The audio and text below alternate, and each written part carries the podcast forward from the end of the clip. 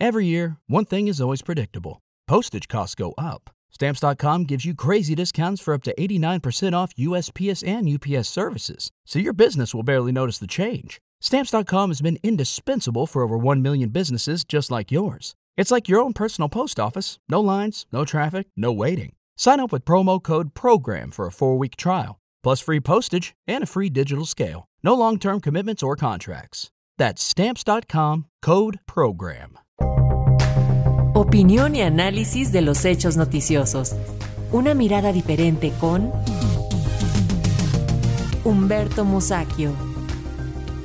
Y ya en otros temas, parece que en México la política se ha vaciado de ideologías. Los que antes eran la oposición conservadora ahora son aliados importantes. ¿Tú cómo lo ves, Humberto? Bienvenido, muy buenas tardes. Buenas tardes, efectivamente creo que es un revoltijo horroroso. Ya no sabe uno quién es de izquierda, quién es de derecha, quién es de centro, quién es de arriba y quién es de abajo. Eh, hay una confusión absoluta porque creo que lo que menos, lo que menos importa a los, eh, a los involucrados, a los partidos políticos, es definirse en un sentido o en otro. Lo que quieren son votos y, por supuesto, presupuesto para los partidos y posiciones políticas que dejan dinero.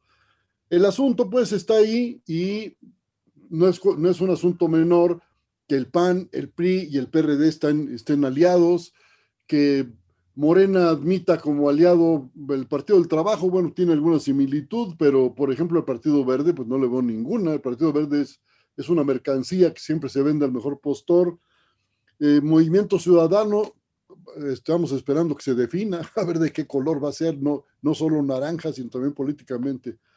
Esa es la situación. El PAN, por ejemplo, tiene ya un pleito interno tremendo porque su bancada en el Congreso local de, Aguascalientes aprobó la despenalización del aborto y válgame Dios, eh, creo que hubo una gran alarma en, en los sectores de derecha, en los sectores más conservadores del PAN.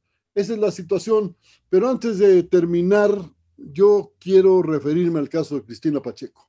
Estoy verdaderamente dolido, me, me duele, me duele su, su muerte tan sorpresiva. Yo estuve platicando con ella, somos vecinos, estuve platicando con ella hace unos días y eh, bueno, em, quiero recordar que es una mujer de trabajo, vino con su familia de, de, San Felipe Torres Mochas, donde nació, no nació en Guanajuato, como dijo alguien por ahí, nació en San Felipe Torres Mochas, que es una población que está en el norte de Guanajuato. Eh, una familia de trabajo y ella tomó ese ejemplo. Sin embargo, estudiando y trabajando, estuvo en la universidad, eh, la Facultad de Filosofía, donde conoció a Monsiváis y Gustavo Sainz, quienes lo cuenta Carmen Galindo. Alguna vez les preguntaron, eran estudiantes todos, ¿y ustedes ya leyeron el Quijote? Pues no, no lo habían leído. Carmen sí, pero Cristina no. Entonces fueron a tomar un café y Cristina no permitió que les pagaran el café y lo pagó ella.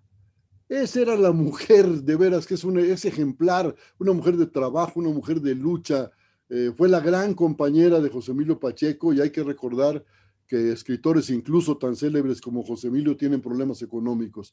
Bueno, pues Cristina estuvo ahí para respaldar siempre la gran carrera literaria de, de José Emilio. Yo de veras estoy triste, emocionado, porque esos personajes no se dan todos los días, no se dan en maceta, es un personaje extraordinario. Perdón que me refiera a esto, pero no puedo dejarlo pasar. Clénica, les deseo felicidades a ti y a todos nuestros amigos de Radio Educación. Gracias, Humberto. Un abrazo, un abrazo para ti. Muy buenas tardes.